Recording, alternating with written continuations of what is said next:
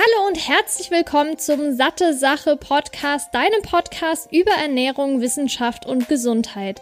Mein Name ist Laura Merten, ich bin studierte Ökotrophologin und gemeinsam mit Jan sorge ich mit satte Sache dafür, dass Ernährungswissenschaft für alle verständlich wird und du smartere Entscheidungen in Sachen Ernährung triffst. In diesem Podcast spreche ich mal alleine, mal mit führenden Expertinnen und Experten über die wichtigsten Fragen rund um die Ernährung. Viel Spaß!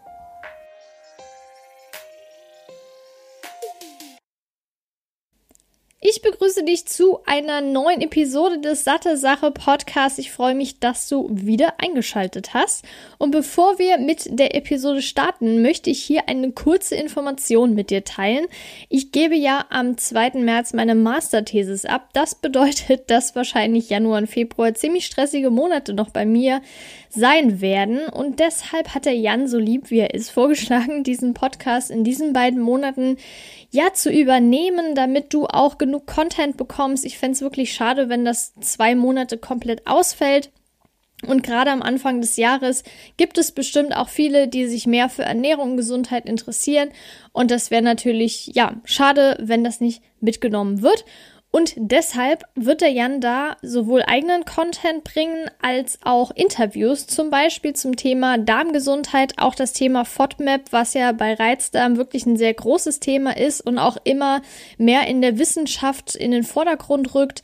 Dann gibt es aber auch noch Interviews, in denen er ja bespricht, woran erkennt man gute Ernährungsratgeber, was ist vielleicht eher in Richtung Pseudowissenschaft, also da so einen kleinen ja, Ratgeber im Prinzip ja auch mit auf den Weg gibt, wie man gute Ernährungsratgeber erkennt oder generell Ratgeber vielleicht nicht unbedingt nur im Gesundheitsbereich, das kann man ja auch oft auf andere Bereiche übertragen.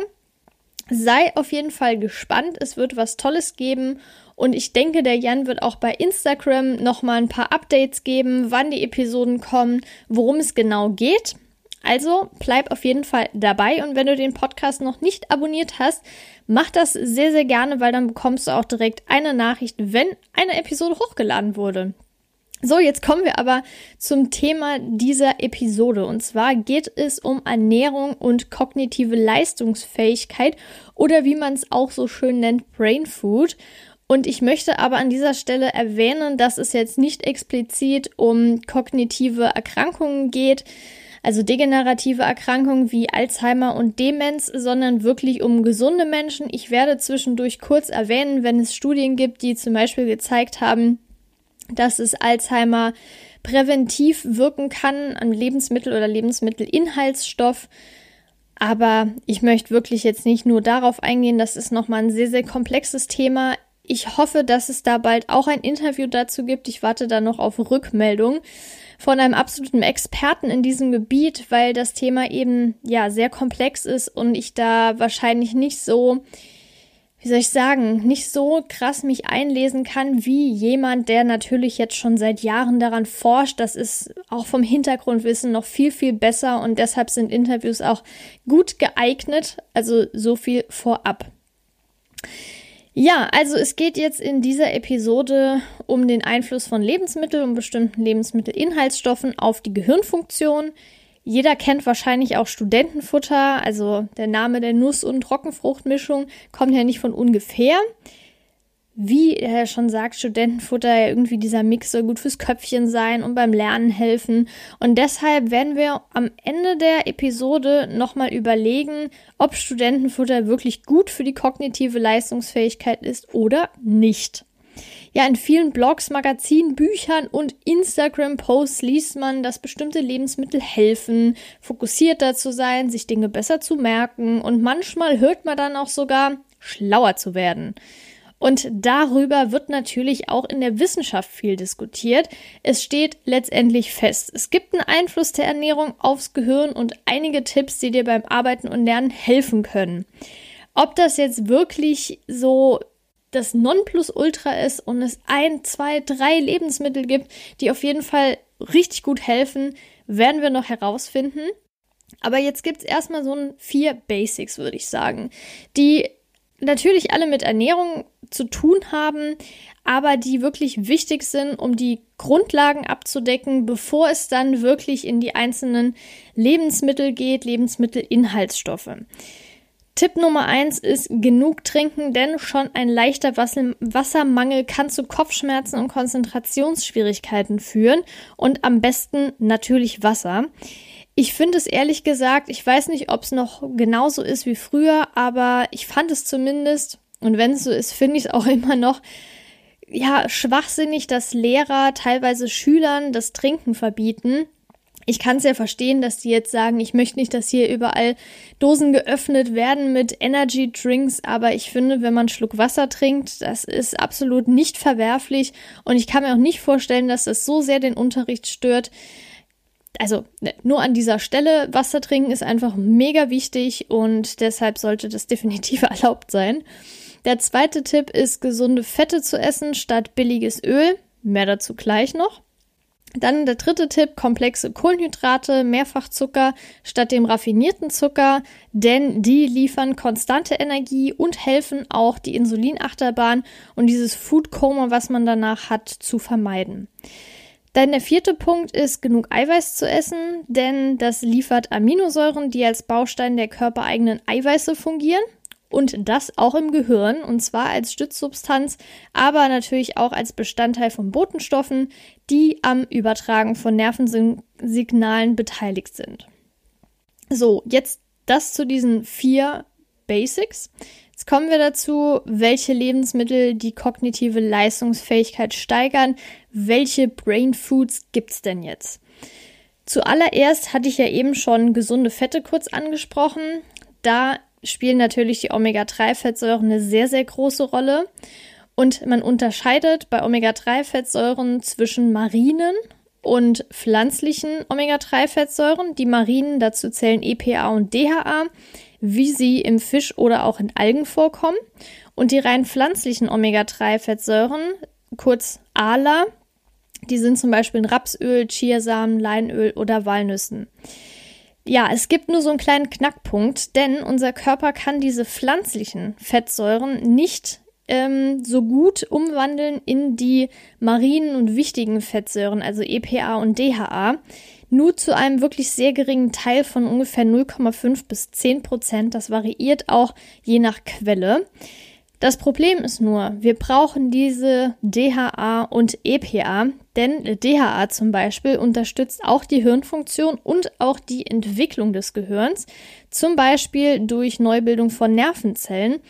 Und laut der EFSA sogar ab einer täglichen Einnahmemenge von 200 Milligramm EPA und DHA schon. Und das wiederum ist natürlich dann auch wichtig zum Lernen und fürs Gedächtnis. Zum Beispiel jetzt bei 250 Milligramm DHA und EPA, da haben wir diese ähm, ja, Fettsäuren an sich, die Marinen. Und Omega-3-Bedarf im Allgemeinen, der liegt ungefähr bei 2 Gramm pro Tag, EPA und DHA.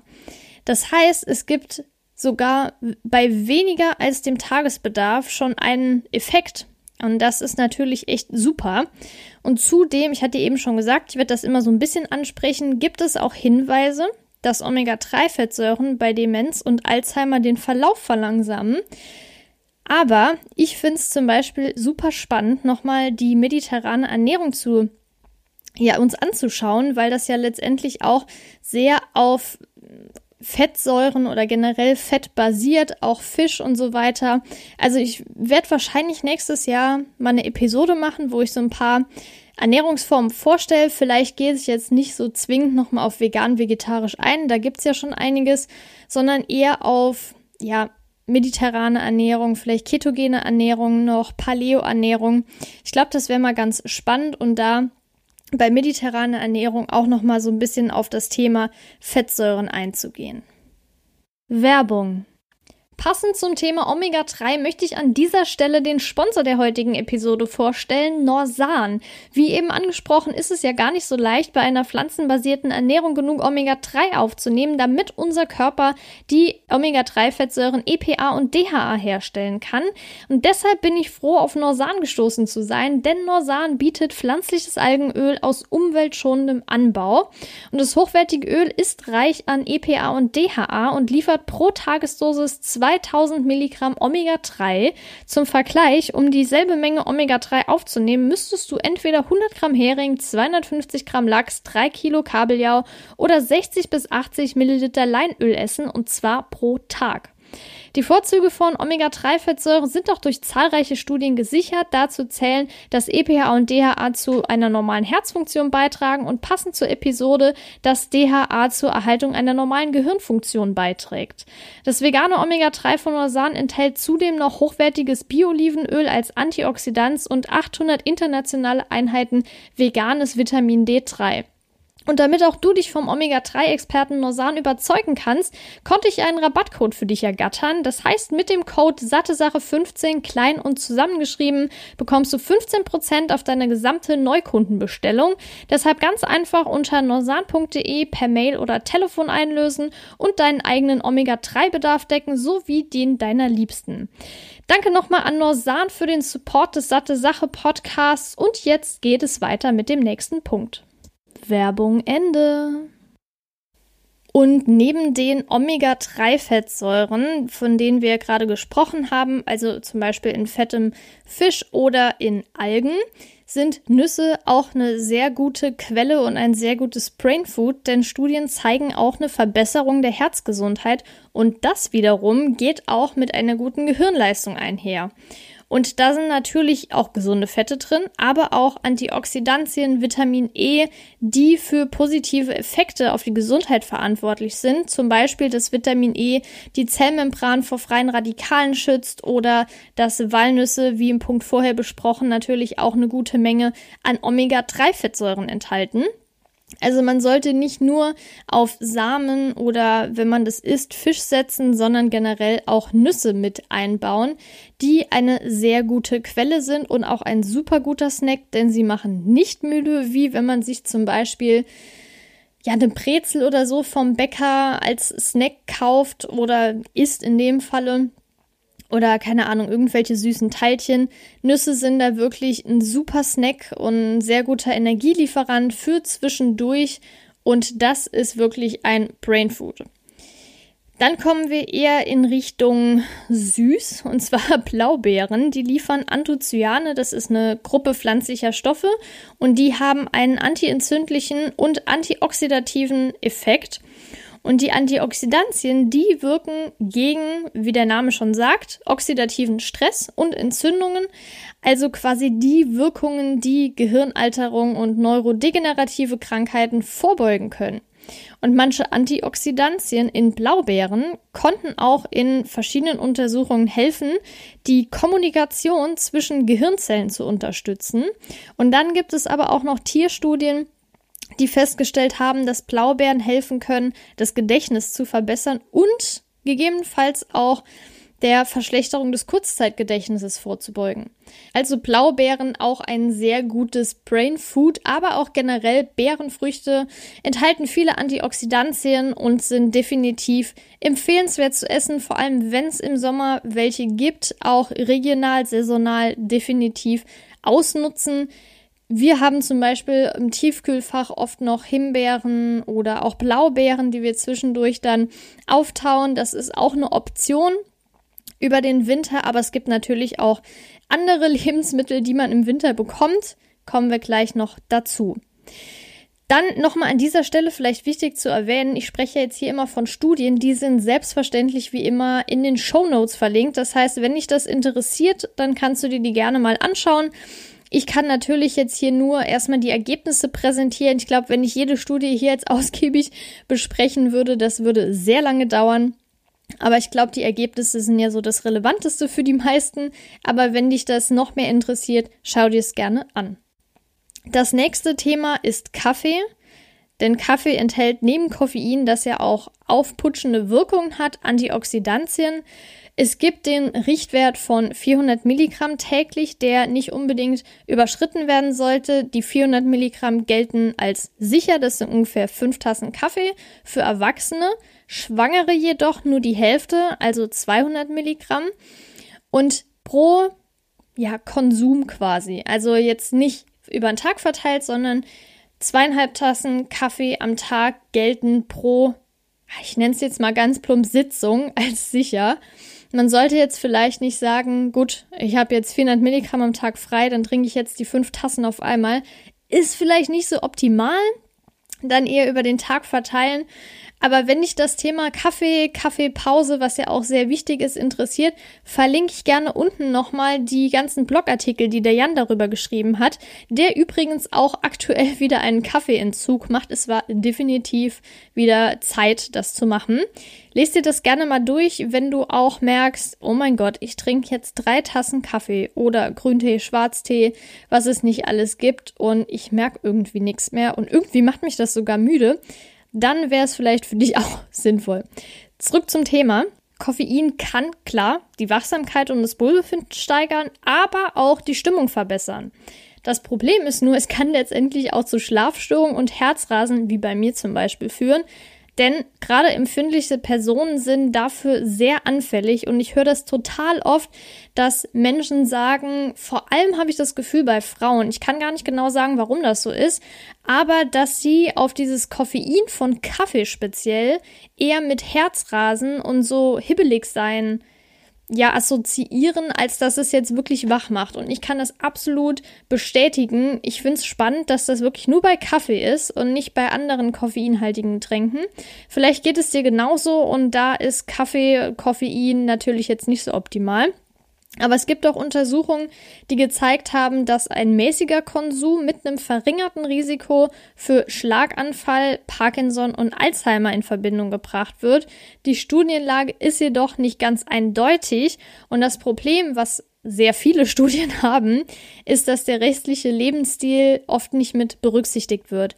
Das bedeutet natürlich, wenn jemand sich jetzt generell echt ziemlich ungesund ernährt, sehr einseitig, viele verarbeitete Produkte isst und dann noch Kaffee trinkt, ist es sehr unwahrscheinlich, dass es präventiv wirkt, als wenn jemand sich generell schon sehr gesund ernährt, viele pflanzliche, äh, ja, viele pflanzliche Lebensmittel isst, Ballaststoffe, nicht so viele Transfettsäuren und dementsprechend auch schon Schlaganfallrisiko minimiert ist, dann kann Kaffee noch helfen zusätzlich, aber da kommt es wirklich dann auf den Lebensstil an. Der ist ganz wichtig zu berücksichtigen. Das ist ja genau wie diese ganzen reißerischen Aussagen, da kommen wir auch gleich nochmal dazu, dass Schokolade gesund sei. Das ist, da ist einfach ein Lebensmittelinhaltsstoff zum Beispiel rausgegriffen und jetzt nicht weiße Schokolade genannt, sondern dunkle, zartbitter, irgendwie 80, 90 prozentige Schokolade damit gemeint.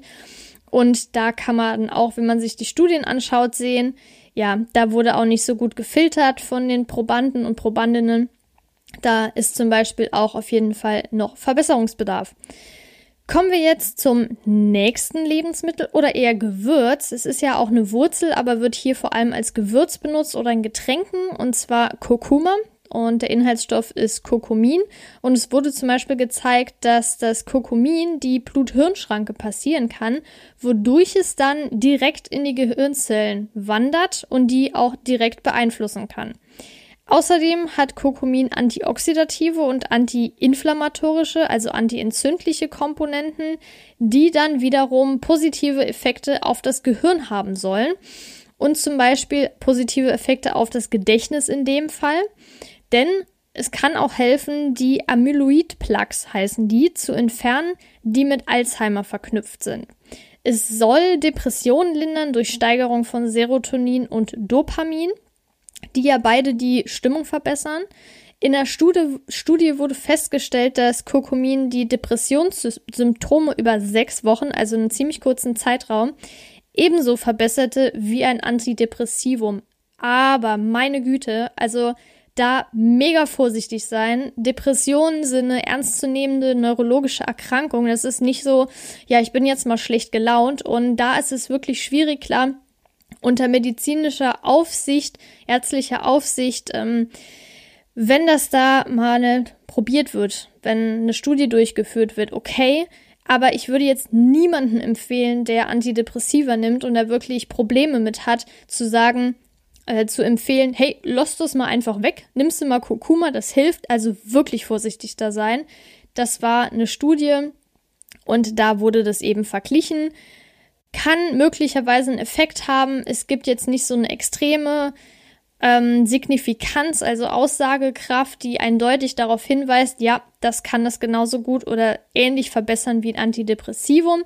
Aber was auch gezeigt wurde, ist, dass es beim Wachstum neuer Gehirnzellen hilft und kann altersbedingten geistigen Verfall dementsprechend hinauszögern. Das Ding ist ja, dass diese ganzen Kurkuma-Präparate schon seit, ich glaube, zwei Jahren richtig heftig boomen. Und das Problem leider ist, wie bei vielen, ich zähle es jetzt mal zu Superfoods, dass viele ja das so ein bisschen als, wie soll ich sagen, als Verbesserung der Ernährung sehen und denken, wenn ich das jetzt nehme, ist alles, was ich sonst esse, was vielleicht nicht so optimal ist, dahin. Also wenn ich das zu mir nehme, dann ist alles cool. Das ist natürlich nicht der Fall. Man kann es zusätzlich nehmen. Es scheint ja wirklich gute Effekte auf den Körper zu haben in einem bestimmten Maß, denn in, wenn man das zu viel konsumiert, hat es auch negative Effekte, vor allem zum Beispiel auf bestimmte Medikamente dass da die Wirkung irgendwie herabgesetzt oder erhöht wird. Also da sollte man sich definitiv auch vorher erkundigen. Ich kann dir empfehlen, die Podcast-Episode mit dem Professor Martin Smollig anzuhören. Da haben wir über die Interaktion von Lebensmitteln und Medikamenten gesprochen. Sehr, sehr spannend und ich glaube, das weiß fast kein Arzt, ähm, weil ich habe das bisher noch nie gehört, dass mich ein Arzt gefragt hat ähm, oder mir erzählt hat, dass bestimmte Lebensmittel vielleicht Interaktionen hervorrufen können. Also das zu diesem Thema. Da aufpassen. Das nächste Lebensmittel ist Brokkoli. Brokkoli ist auch sehr reich an Antioxidantien, vor allem Vitamin K. Und das Interessante ist, dass Brokkoli mehr als 100% der empfohlenen Tagesdosis in einer Portion, also in dem Fall eine Tasse 90 Gramm Vitamin K liefert. Und Vitamin K ist ein fettlösliches Vitamin, das essentiell ist für die Bildung von Sphingolipiden, also eine Art Fett, das dicht in den Gehirnzellen gepackt ist und zudem enthält es auch eine Reihe von Verbindungen, also Brokkoli und Vitamin K, die entzündungshemmende und antioxidative Wirkung haben und zudem dazu beitragen, das Gehirn vor diesen Schäden zu schützen. Also auf jeden Fall eine gute Sache. Brokkoli an dieser Stelle ist für manche Menschen, die Probleme mit der Schilddrüse, gerade Schilddrüsenunterfunktion haben, nicht so optimal. Ähm, ich kann jetzt nicht ganz genau auf diesen Mechanismus eingehen, weil ich es auch nicht 100% weiß, wenn ich ehrlich bin. Aber das ist auf jeden Fall zu berücksichtigen. Hier geht es jetzt aber nicht darum, irgendwie ähm, eine Handvoll Brokkoli am Tag zu essen, was wahrscheinlich die meisten eh nicht machen, sondern da geht es wirklich um größere, täglich ähm, ja, genommene oder eingenommene, gegessene Mengen Brokkoli. Also jetzt keine Angst haben direkt. Das nächste Thema oder das nächste Lebensmittel sind Kürbiskerne, die ich gerade eben noch in einer Kürbissuppe verspeist habe. Ähm, super lecker, echt kann ich jedem empfehlen. Ich würde es jetzt wahrscheinlich eher nicht snacken, aber es ist auf jeden Fall super über einem Salat oder in der Kürbissuppe. Also echt eine sehr gute Fettquelle. Und in Kürbiskernen sind auch Antioxidantien enthalten, die den Körper, wie wir ja schon jetzt gehört haben, vor freien Radikalen schützen. Und zudem ist es eine gute Quelle für Magnesium, Eisen, Zink und Kupfer. Und um die einzelnen Nährstoffe jetzt zu besprechen, ist es bei Magnesium so, dass Magnesium essentiell fürs Lernen und das Gedächtnis ist und niedrige Magnesiumspiegel, also ein Mangel, sind auch mit neurologischen Erkrankungen assoziiert, wie zum Beispiel Depressionen, Migräne und Epilepsie. Dann Eisen, da hat sich gezeigt, dass ein Defizit oft durch so einen ja, so Nebel im Kopf kennt bestimmt jeder und dementsprechend auch schlechter Konzentration ist. Bei Zink, das ist sehr wichtig für die Nervenübertragung und da wurde ein Mangel mit neurologischen Erkrankungen wie Alzheimer, Depression und Parkinson assoziiert. Und bei Kupfer ist es sehr wichtig, das in ausreichender Menge zu sich zu nehmen, denn es ist nötig, um Nervensignale zu kontrollieren und ein Mangel führt zu einem höheren Risiko für neurodegenerative Erkrankungen wie Alzheimer. Jetzt ist natürlich die Sache in Studien, dass dann nicht direkt auf Kürbiskerne eingegangen wurde, sondern eher auf die Mikronährstoffe, die jedoch in Kürbiskernen in nennenswerten Mengen vorkommen und daher auch gerne mal als Quelle genannt werden. Dann eben schon angesprochen, dunkle Schokolade. Da ist es so, dass der Kakao, der ja bei einer Zartbitterschokolade der Anteil deutlich höher ist als jetzt bei einer Milchschokolade, Flavonoide enthält, zudem noch Antioxidantien und Koffein in Form von Theopromin. Und das ist oft das Problem, wenn Leute sehr empfindlich reagieren. Ich zum Beispiel nicht so sehr interessanterweise wie der Jan. Wenn er zum Beispiel ja so nach 16, 17 Uhr ähm, Schokolade isst oder Kakao, dann kann der echt nicht gut einschlafen. Mir macht das ehrlich gesagt nicht so viel aus. Aber wenn du Einschlafprobleme hast und nicht so genau weißt, woher das kommt, kann zig Ursachen haben. Aber trotzdem kannst du ja vielleicht mal schauen, ob du Probleme mit Kakao hast. Und das kann dann sehr gut wegen diesem Theobromingehalt sein. Und je dunkler die Schokolade, desto höher ist natürlich auch der Gehalt. Dann das Thema Flavonoide. Die sammeln sich in Bereichen des Gehirns an, die mit dem Lernen und dem Gedächtnis zu tun haben. Und da haben Forschungen gezeigt, dass diese Verbindungen das Gedächtnis verbessern und auch helfen können, den altersbedingten geistigen Verfall zu verlangsamen. Es gab zum Beispiel auch eine Studie oder es gibt eine Studie mit über 900 Personen, die Schokolade häufig aßen und die in bestimmten mentalen Tests, sie haben dann eine Reihe von verschiedenen gemacht, sogar besser performten als die, die das, die die Schokolade nicht so häufig gegessen haben oder teilweise gar nicht gegessen haben. Also das war auch spannend und zusätzlich kann es auch die Laune verbessern. Da ist natürlich jetzt die Frage, ist es aufgrund der Nährstoffe, die darin enthalten sind, Antioxidantien, Koffein oder einfach, weil es gut schmeckt und vielleicht deshalb der Grund ähm, ist, dass man glücklicher ist, wenn man Schokolade isst, weil es einfach süß ist oder gut, je dunkler die Schokolade, desto weniger süß, aber trotzdem so ja, Soul Food ist, würde ich es jetzt mal nennen, und vielleicht nicht unbedingt an den Inhaltsstoffen liegt. Aber wer weiß, ne?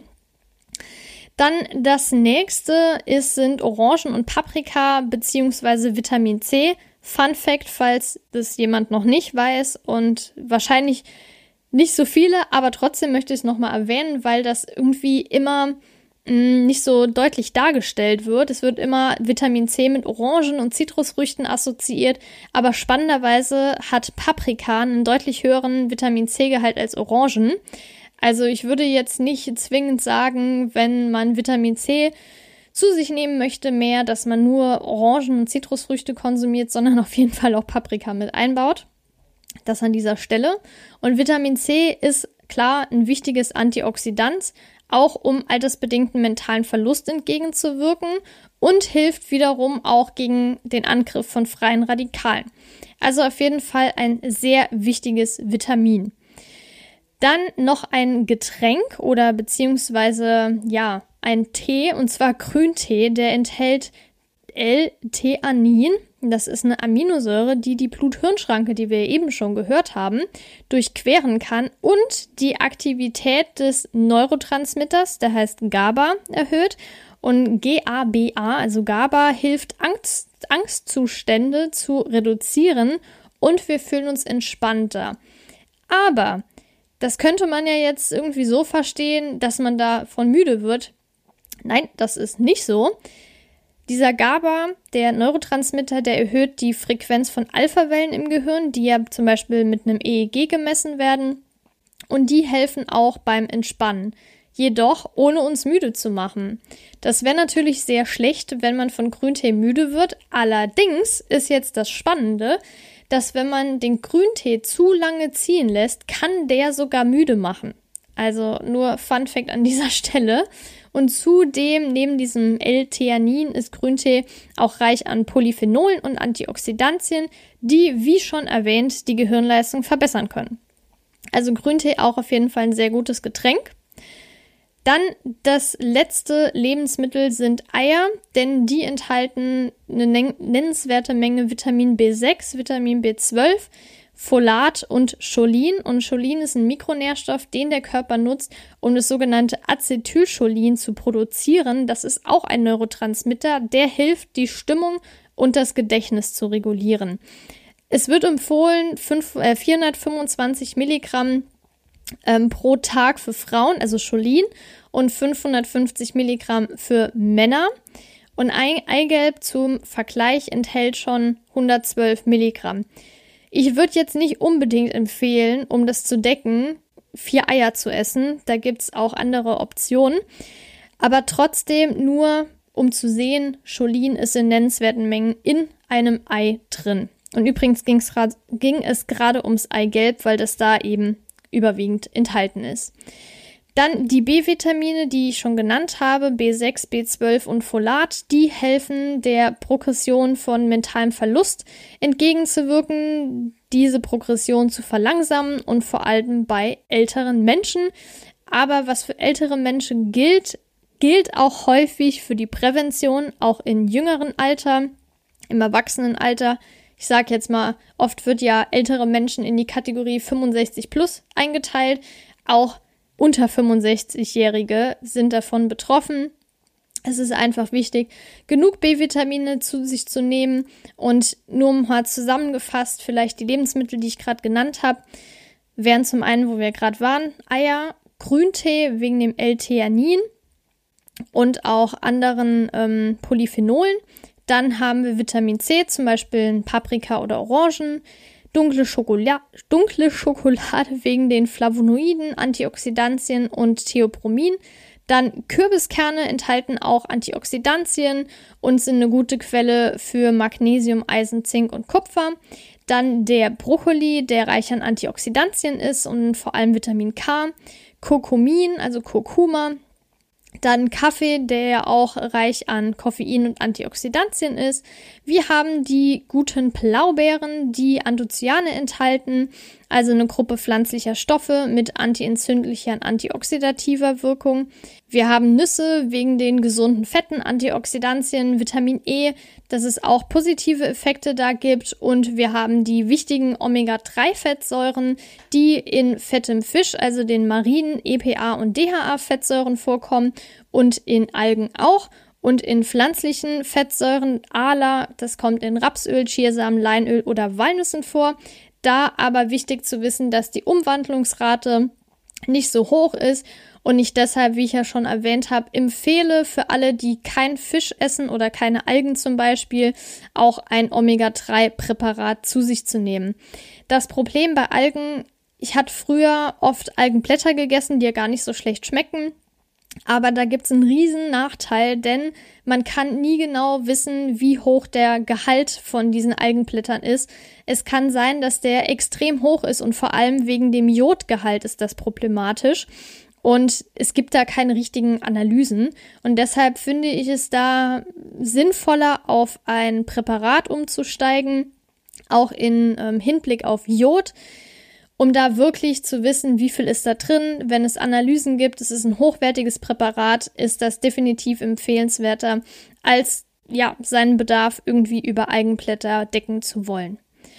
Zusammenfasst kann man sagen, dass die genannten Lebensmittel helfen können, das Gedächtnis und die Konzentration zu verbessern. Einige davon können auch das Risiko für altersbedingte neurodegenerative Erkrankungen wie Alzheimer und Parkinson zu verringern. Es gibt auch ein paar Lebensmittel, die Verbindungen wie gesunde Fettsäuren enthalten, die dazu beitragen können, die Struktur der Gehirnzellen, also der sogenannten Neuronen, zu verbessern. Aber auch andere Verbindungen wie Zucker und gesättigte Fettsäuren können die Struktur der Gehirnzellen sogar schädigen. Also es gibt positive, aber auch negative Effekte.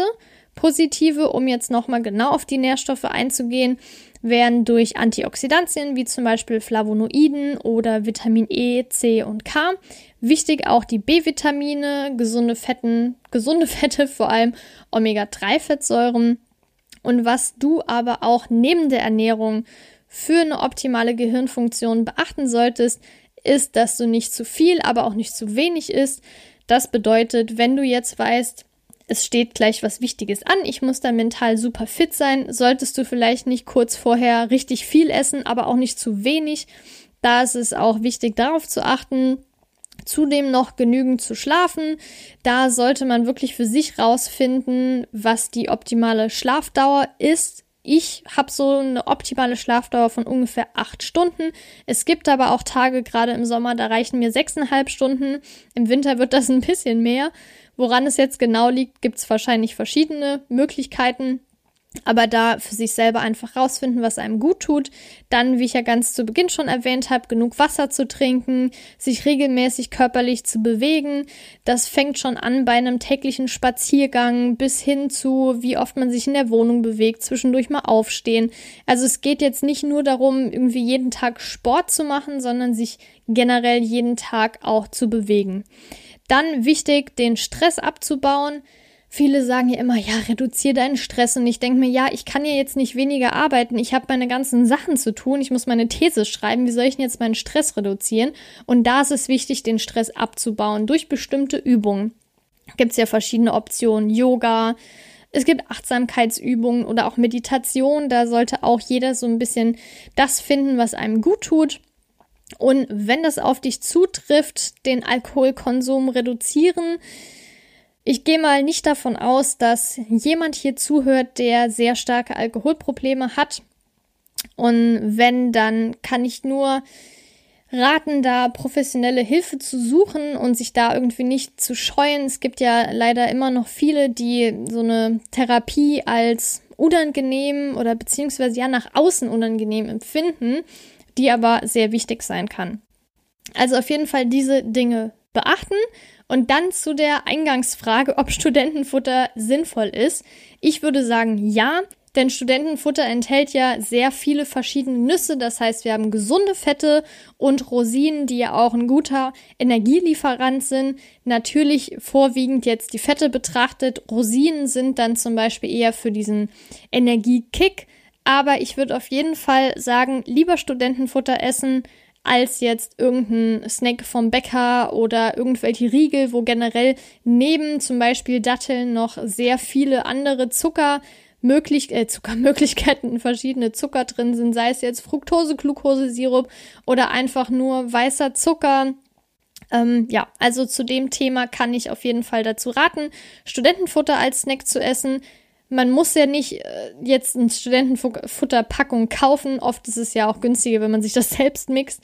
Da einfach, was dir taugt.